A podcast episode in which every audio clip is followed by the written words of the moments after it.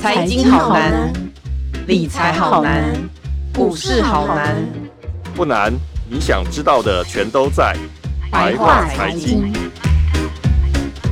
欢迎收听由联合报直播的联合开帕。你现在所收听的是白话财经，我是有容。许多民众哦都会有一张终身寿险，然后他会有加这个住院医疗险的附约。不过大家常常会以为说，我好像有了这样子的东西，我的医疗保障就会到一个终身的这个程度。但其实呢，呃，很多这个长辈啊会发现说，原来啊这个以这个住院医疗险的附约的话，它只会保障到大概六十五岁、七十五岁。那现在呃。国人平均的寿命也越来越长了。其实我们很多长辈呢，在这个年龄之后，他还是需要医疗保障的。但这个时候呢，有出现空窗期，到底要怎么解决呢？今天呢，我们要请来这个保险小仙女戴瑞幺幺幺来为我们解答这个问题。瑶瑶好。Hello，各位听众，大家好。我为什么我是小仙女？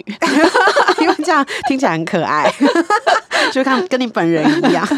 好，那我们今天先请瑶瑶来跟我们解释一下，就是说为什么像我们的爸爸妈妈大概都是这个年龄，嗯，那为什么呃到了这个年龄六十五岁、七十五岁，他会出现这样子的医疗保障空窗？到底这些呃寿寿险的这些约，或是医疗险这些约，到底是怎么样去去进行的？我觉得，如果你自己呃，把父母差大概也是差不多这个年龄，我相信应该很多年轻人父母啦，大概像我们这种小资小资类型，三十几岁、四十几岁，其实父母大概也是六七十岁了嘛。嗯、那这个时候，如果说父母，我们可以请父母去看一下他们手上的保单。嗯、我相信很多父母应该都是这种形式，就是一开始是。呃，有一个寿险的终身寿险的组约，嗯，但它下面会附约了很多不同的险，可能是有医疗险，然后有意外险，它都是附约在某一张组约保单里面。嗯，但那个组约保单可能它是终身寿险，所以我们可能缴了二三十年，很多父母可能从年轻一直缴到现在老了，嗯，好不容易缴完了，可是他可能发现他下面的附约每一年都还有继续在缴钱嘛，嗯嗯嗯。那那个赴约常常会，人家会认为说，我买的主约是终身寿险，所以我的保障一定下面的赴约跟着是终身的。其实不是嘛？你下面的赴约，它其实像我们以医疗险来举例好了，假设我赴约的是医疗险赴约，它其实也是定期型的。嗯，那定期型的话，它其实会有一个所谓的保障年限，它可能如果我们讲是是民国八十年以前的保单的话，大概是六十五岁。嗯哼，只有到六十五岁，嗯、那可能在更旧呃，在更比较近期一点点的，嗯、呃，八十年以后的保单大概是七十五岁，嗯、但是因为你也知道，现在谁会活到只活到七十五岁？大部分现在大部分都到八九十岁了，所以你会看到有一些保险公司，其实他们也会。那个产品会与时俱进，嗯哼，就是说他们不会只保障到七十五岁，可是那是我们以前已经投保的，对，那你不知道，嗯，那保险公司可能也不会主动跟你说要换，就说呃，也不是说换，保险公司也不会主动跟你说，哦，我们现在有一个新的，哦、呃，就是说你有没有考虑加一个新的？那你旧的你再考虑要不要什么之类的这种。我举一个例子，我之前在写这篇报道的时候，后来出来的时候，我妈就打给我。我妈大概也是五十几岁、六十岁，嗯，她打给我，她很生气，她就跟我说，我们缴了某某老牌的寿险公司缴了二三十年，嗯，结果结果我我妈妈前阵子也是不小心跌到骨折，嗯，然后都没有赔，嗯，因为她后来回去看以前原来是旧的医疗险的保单里面只有针对住院会赔嘛。嗯哼，那你骨折现在现在骨折不需要住院了，嗯，可能就是治疗门诊而已，对，所以完全没有赔到。我妈就很生气啊，她就说现在这种医疗根本很少住院了，为什么我的业务员完全没有告诉我说现在新的医疗险有赔了，但是我以前旧的医疗险没有赔？嗯，嗯嗯，那为什么业业务员都没有建议我说你哎、欸，我们有一个新的保单，你要不要考虑一下？那旧的可以怎么调整什么之类的？嗯、就是业务员都没有来。问过这些事情，嗯，那当然有另外一派人会认为说，你不要来找我，我都已经保了，你不要来烦，嗯，对，也会有这种，嗯，所以就是说，建议如果是父母的话，嗯，就是我们可以去跟父母讲说，要不要先把自己的保单拿出来看一下，嗯哼，可能已经缴了二三十年，你自己都没有，如果没有发生事情，你其实不会回去看，对，你去看一下你的医疗险的保障期限是到什么时候？嗯、那如果是到以前是民国八十年以前的，可能是真的只有到六十五岁哦。嗯，那如果说是比较八十年以后的，大概是到七十五岁。嗯，但是如果说你现在要呃，现在比较新的，比如说我们现在要去保一个主约，再加一个医疗险附约的话，嗯、其实很多是到八十五或九十了。嗯，对，其实保险公司也会跟着去进步，因为大家保险公司也知道我们的平均余命越来越长了，嗯、所以对他不可能只保障到七十五岁。对，只是针对旧的那些人，像我们的父母们，他们可能就会受到影响。如果保险公司没有跟他讲的话，对。对，所以才会有所谓的空窗期，就是你可能，呃，你没有，你没有再去做更改或什么的，你就是真的到七十五岁之后，你没有任何其他医疗保障。当然，我们前提是说，呃，你那些长照啊、什么失能啊、医那个癌症啊，当然是另外的。我说的是最基本的医疗，嗯，像是住院、实支实付那些，很有可能到六十五或七十五。然后就空窗了，这样子、嗯。那这个部分到底要怎么办？我们是可以有办法让他怎么样延长吗？还是说，假如比如说我的爸妈他都到，假如到现在他都没有发现，嗯、然后可能他的比如说到六十五好了，嗯、他的保单原本年限是要六十五，那过了六十五岁以后，他才发现，哎，我怎么停了？那这个时候还有可能再去。做一个新的，就是保一个新的吗？还是说他有可能在延长，或者说我们一定要在六十五岁或是七十五岁，就这个保单年限期满之前，我们一定要注意到这件事情。我首先先讲说，假设嗯，嗯，爸妈的年龄还不在那个保障期限结束前，嗯，那如果是这样子的情况下，可以问问看保险公司现在有没有新的医疗险可以附加。嗯，对，这是一个，但是这边也有一个前提。呃，其实要讲我们的爸妈年纪时也有了，相信很多父母不太可能完全没有任何的疾病，也没有看诊记录，嗯、一定会有。对，所以如果假设有一些三高的状况，或者是一些过去有一些疾病的状况，嗯、很有可能在这时候就是变成没有办法保，或甚至是加费。嗯，那你要想，你都已经五十几岁了，你已经人生快面临退休了，嗯，但是你还要用比较高额的钱，嗯，来付医疗险，其实有时候不见得每个人都会想要。哦，对，这是一个前提。但假设说我现在呃体况非常好，嗯，假设就算我有三高，可是我已经好几年都控制的很好，嗯，那我的数值也一直都稳定。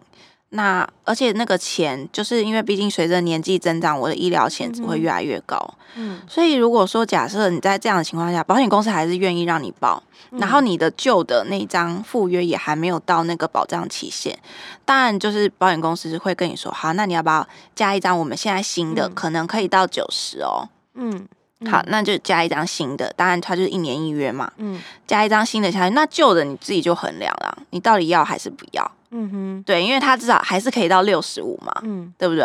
所以就是看你要要不要六到六十五的时候，你有两张，但是你就两边都赔。嗯，但是你到了六十五以后，或是但是六十五到九十这段期间只剩下一张，嗯，但是至少还有得赔，这是一个。嗯，但你刚刚另外讲到的一个，就是说六十五岁以后，呃，也不是说六十五岁以后啊，应该说是到那个保障的那个年限过了的话，当然就是我讲的，第一是你要看保险公司愿不愿意。嗯，让你保，因为你的体况问题比较大，嗯、而且其实六十五、七十五这种，其实保险公司不太愿意给你保了。嗯嗯，嗯。对，一方面是体况，另一方面就像我讲的，嗯，保费高，嗯对，然后你又要缴这么这么多的钱的话，呃，基本上很少退休族可以缴到这么高的保费。嗯哼，对，所以这部分真的还是要看保险公司，而且尤其是当你年限已经到的时候，其实会是比较难的。对，嗯所以还是要提早去看啦。是，那还有别的方法吗？除了就是这这这两种？嗯，我讲了一下，就是说，如果像像那种要附加一项新的医疗险附约啊，嗯、就是体况是一个很关键的重点嘛，嗯、对不对？那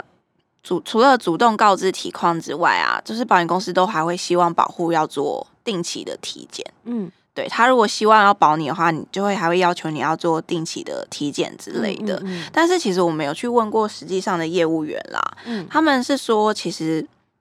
你到六十几岁没有体况的人的几率其实很小很小很小。所以说，如果呃保险公司有去调病例出来，发现这个客户其实他的控制很好。嗯，其实有一些保险公司还是会承保，除非你真的太严重，保险公司就会拒保。这是我要先讲的，不是说所有保险公司都一定会跟你说，哦，就是要拒保这样子。嗯嗯嗯。所以其实一开始第一个方法一定是可以先试试看嘛，就是请保险公司再附加一张新的附约，嗯、新的医疗险附约上去，它可能可以到八十五、九十。嗯，对，先试试看，因为毕竟这个保费比较低。对对，如果可以的话，试试看。如果真的不行，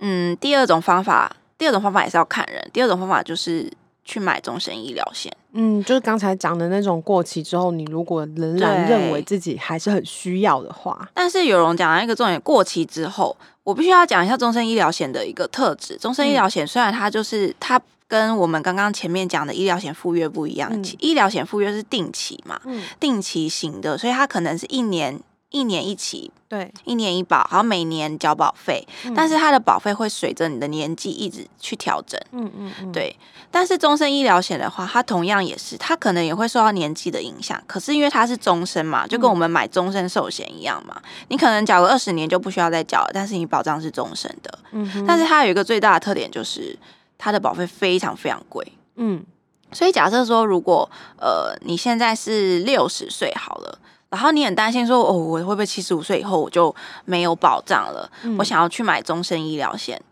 那市面上超过九成的终身医疗险，首次的投保年龄都只到六十五岁。嗯哼，因为他们保险公司为什么会做这样的设限？其实是假设你现在六十五岁，你去买终身医疗险，可能顶多缴个二十年，十五二十年，好，最低十五年。对，你六十五加十五，这样可能也七八十了吧？你七，你要一个七八十岁的长者去缴一年六七万的保费是不太可能的。嗯，对啦，除非子孙有福。对，就是这个是一个非常非常，嗯、就是太对那些长者来说压力太大，哦、而且金管会其实也不会希望子他这样子，他们就是让保险公司这样子去对呃这些长者的保护去做，所以其实。他们都有设限，说，呃，最高投保年龄只有到首次嘛，首次最高投保年龄只能到六十五岁。嗯、所以假设你现在是要去做，呃，你认为说你自己之后会有一个空窗，所以你要去买终身医疗险的话，那这个你就要第一个你要去衡量自己的财力状况，第二个你要衡量的是。你现在来不来得及？其实大部分都会来不及。如果照这样看的话，因为如果说，嗯、呃，我们一般最最最最低的年限是到六十五岁，就是很久很久以前的保单的话，嗯、那呃，他截止之后，如果我才发现这件事情，我也来不及保终身医疗险了。对，所以就是说，假设你现在是爸妈，可能稍微年轻一点，爸妈都还在五十、嗯，还在六十岁，在六十五岁之前的话，对，六十五岁之前的话，如果你真的 财力雄厚，嗯、就是你退休后你能确保。自己的月收入还有、嗯、呃可以支撑自己，同时之外还有一大笔钱可以去付保费的话，嗯、当然你去这时候去买终身医疗其实是 OK 的。但是当然就是 CP 值来讲，因为保费又贵，年纪又高，嗯、再加上你以为终身医疗险不用体检嘛，也要。所以说，如果你体况不好的人，搞不好还连终身医疗险也都没办法买哦。哦，就是其实体况还是非常体况还是关，对年长者的。的也不说年长者，对于局势贷这类的人，嗯、他们这时候要去买保险，最大最大问题不是钱了，而是体况。嗯嗯嗯嗯，对。那如果说像刚才已经讲到，就是说哦，如果我觉得。我爸妈也许他觉得说终身医疗险他们没有这个必要，他们可能好好照顾身体，可能本来本就很好哦，觉得自己就是没有生过什么大病之类的。那或者是然后再加上说，嗯，他可能之前的那个呃，因为大部分的爸爸妈妈他们都是很久以前就买好保险了，所以他的约可能就真的到六十五岁、七十五岁。如果是真的是这样，然后再加上终身医疗险，他又不愿意，嗯不是很想要，就是因为保费太高了，对对对，或者体况不好，没有办法，然后也没办法去保一个新的。赴约的话，我有一个方法。嗯嗯嗯，那时候是后来我去问那个，就是实际上的保险业务员，我问说这样可不可行？这是我自己问他们的方法。是，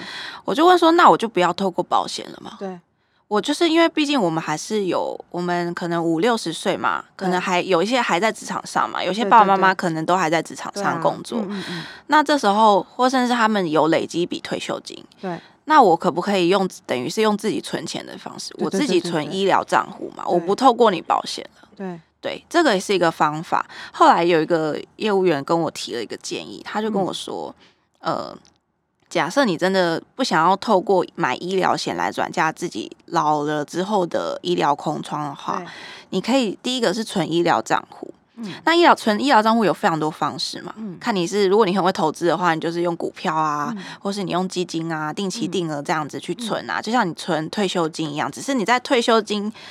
的之余又再多了一个账户去存，专门存你的医疗账户，这是可以的。那还有一个方式就是说，你那个医疗账户是透过年金险来做。嗯，就假设年金险，你可以去去设定说，我假设我在六十五岁以后。或是七十七十岁以后，因为我的那个保障没有了嘛，嗯，那但是呢，我可以开始从七十岁以后开始领取我的年金，嗯，每每月或每年领取，嗯，那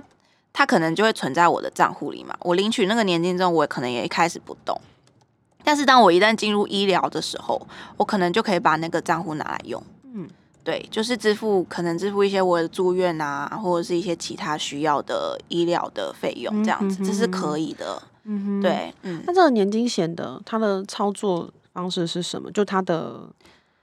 简单来讲，它有非常多不同的方式，而且其实你看年金险有些还有牵涉到投资，投资型的年金险，哦、然后有一些是利变的年金险，嗯、这个我们又另外可以开一堂课，真的哎，就这个部分就是说，对呃。长辈们，或者是我们这些子女，也可以依据，比如说我预期我以后未来每一个月可以给爸爸妈妈的这些医疗或者是其他生活上面的突发支出的一些资源，嗯，我可以去选择我要用什么类型的年金险。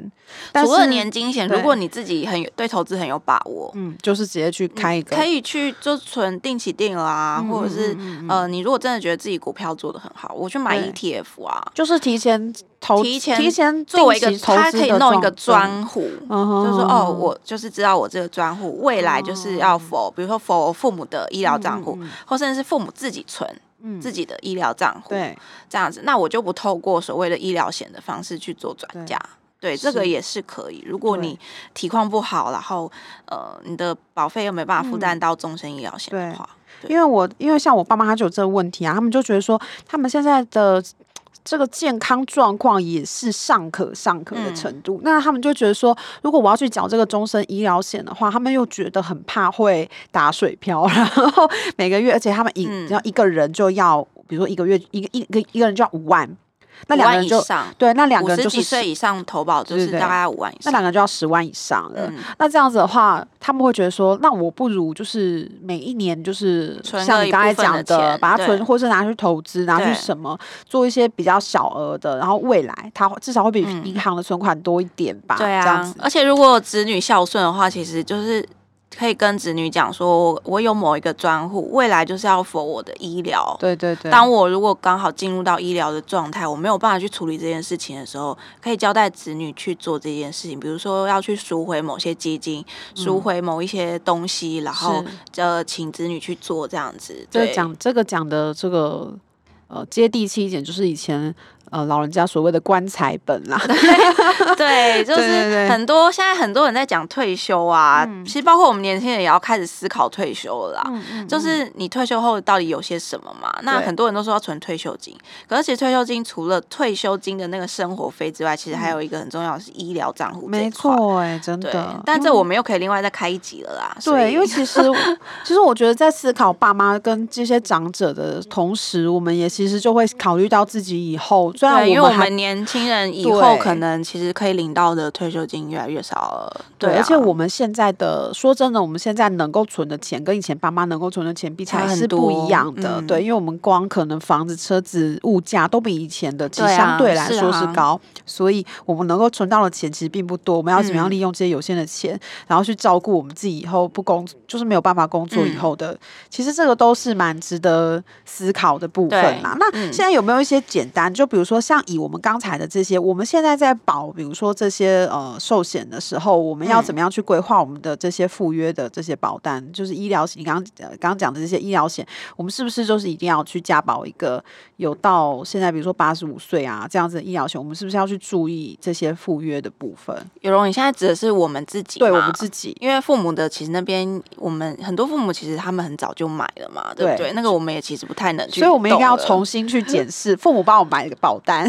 对，就是你现在可以做的是，第一个是检视父母的保单嘛，就是如果父母他们有一些东西，你当然可以请专家来帮你检视，或者是你如果自己看得懂，你可以自己去检视一下，然后看一下自己知道了解一下自己父母呃哪一些保单可能可以付啊，这样万一他们发生紧急状况的时候，你也知道说哦，我父母买了些什么。这样子，他他们手上有些什么？嗯、当然，第二，然后第二个就是我们要看我们自己。以前我相信很多人都这样，我以前我父母也都会帮我买保单，就我爸妈都买好了。对对对，其实都已经买好。可是真的，嗯、我后来到了出社会之后，我自己跑了保险之后，呃，也知道说，因为保单这种东西是是会。跟着时事脉动一直走的，所以其实很多我们以前父母帮我们买的保单，可能现在不见得真的适用。所以我自己后来出社会，我自己也买了一些保单。嗯，对。但如果是针对像我们这种，第一个我先讲，一般是年轻族群的话，可能还在上班族这种族群的话，呃，第一个一定是最重要的，当然就是医疗险跟意外险。嗯。医疗险跟意外险的话，我刚刚讲的，像很多父母其实也是这样子做，就是我会有一张主约，可能是一个简单的寿险主约，嗯、但是我下面可以附加我的医疗险附约。对，现在很多人会喜欢实支实付或住院日额，你都可以多一点做搭配，这两个都可以搭配，嗯、这个没有问题。嗯、当然还可以附约，呃，附加的是一个意外险。意外险，对。对那意外险的话，也有一种方式是，如果你不想要赴约那个意外险，嗯、另外一种方式是你去产险公司买意外险。嗯，产险公司意外险比较不一样的是，产险公司意外险第一个是它比寿险公司便宜一点点，嗯、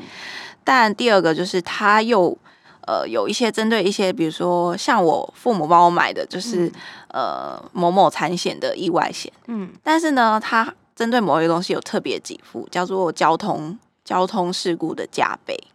哦。就比如说我坐捷运啊，然后我坐公车啊，然后碰上事故，然后受伤啊、住院啊什么的，他们会有加倍理赔。这可以听我们很久之前有一集，就是在讲这个意外险的部分。对，就是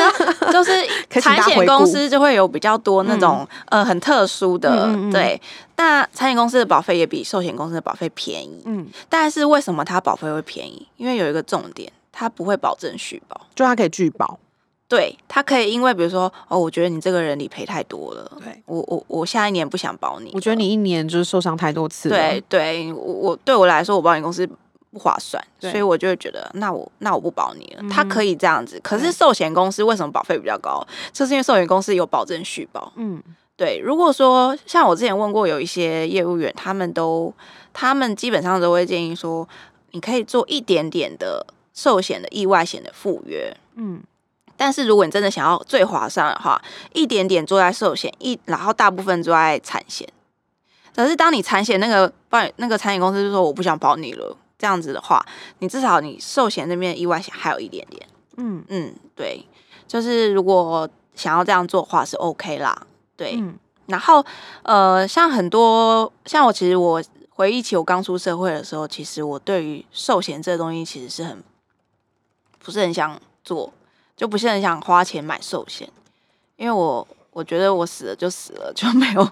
太就是没有没有必要，就是对下面的人，因为我父母也会赚钱嘛，所以我就觉得我寿险还好这样子。但是其实我觉得年轻人随着年纪增长，还是多少对家里还是偶尔会有一些贡献啦。还有加上你随着你生小孩啊，有没有？你结婚生小孩，你有了下一代，你有了家庭。那你其实你的责任就会更大了嘛。那寿险其实买的就是当你走后，你对于家人的责任。是，所以其实如果寿险的话，我觉得还是要还是需要的。嗯、那我寿险的话，我比较推荐的是小额中老保险。嗯哼，很多人都以为小额中老保险就是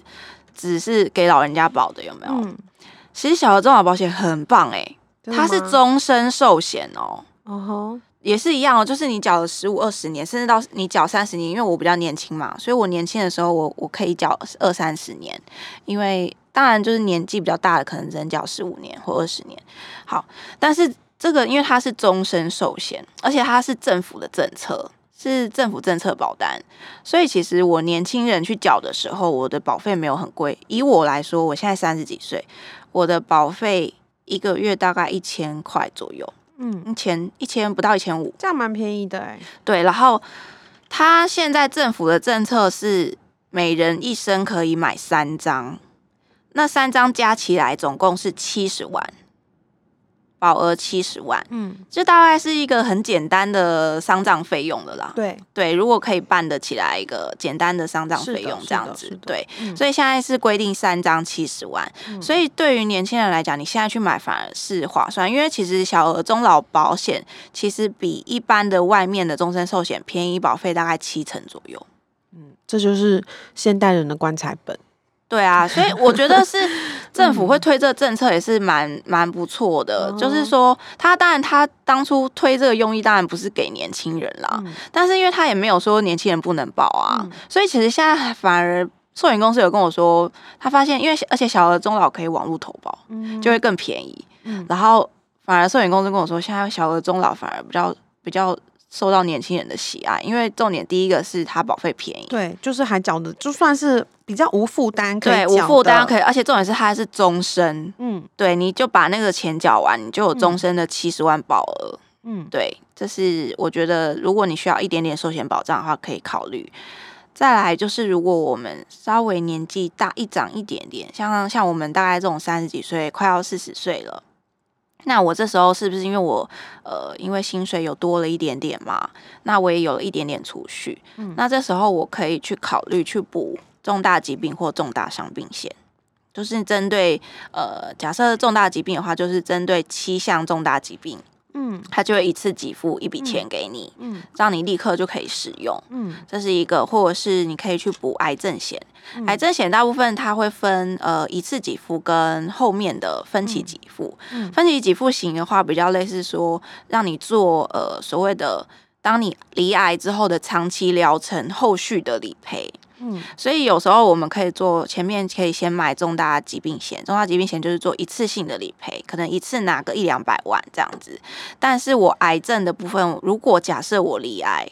我可以先拿重大疾病的那一笔一次金，然后再拿癌症险后面的分期给付。嗯，对，就是看你要怎么样去搭配这样子。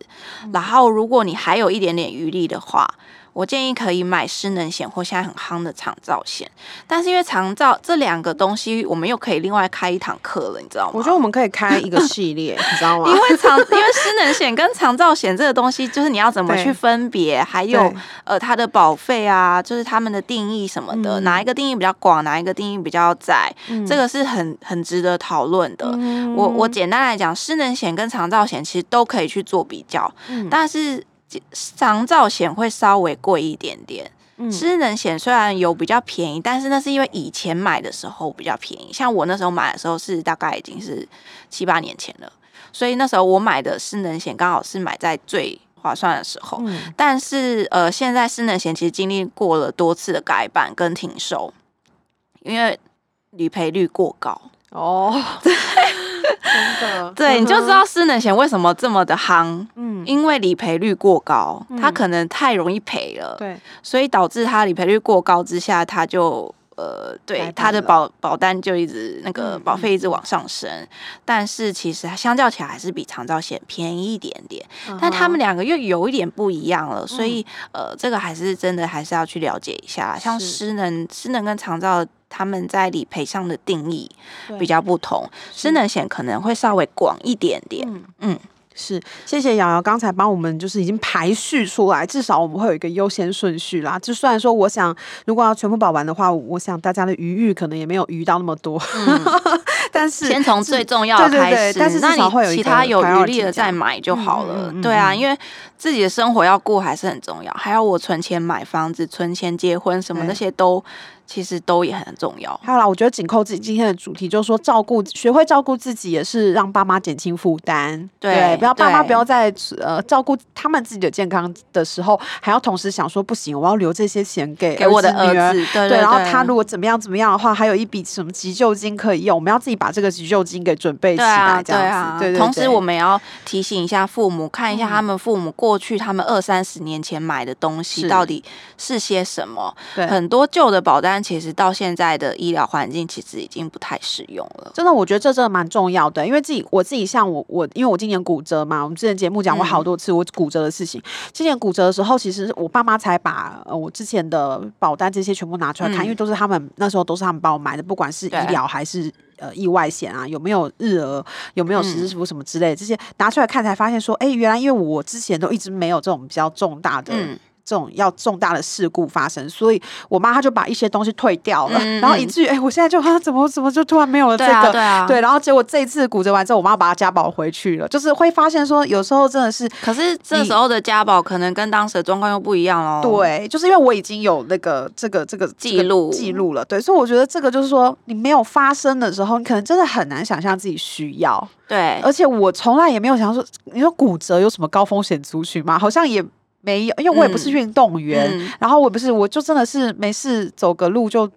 爬个山就骨折了。这个东西其实没有人可以料想得到，所以大家也许要针对一下自己的可以承受的这个保费范围，嗯、以及可以负担的这个风险范围，可以想象的这个风险范围，去思考一下我们要怎么样可以去买到一个最适合我们，但又不超出我们能力范围。的一个保单，嗯、对不对？那就是我觉得这个东西，嗯、呃，还蛮深的啦。这个要如果要真的讨论的话，希望我们来建议一下，希望我们未来可以在每每几个月就来讨论一次，请瑶瑶帮我们开一个课。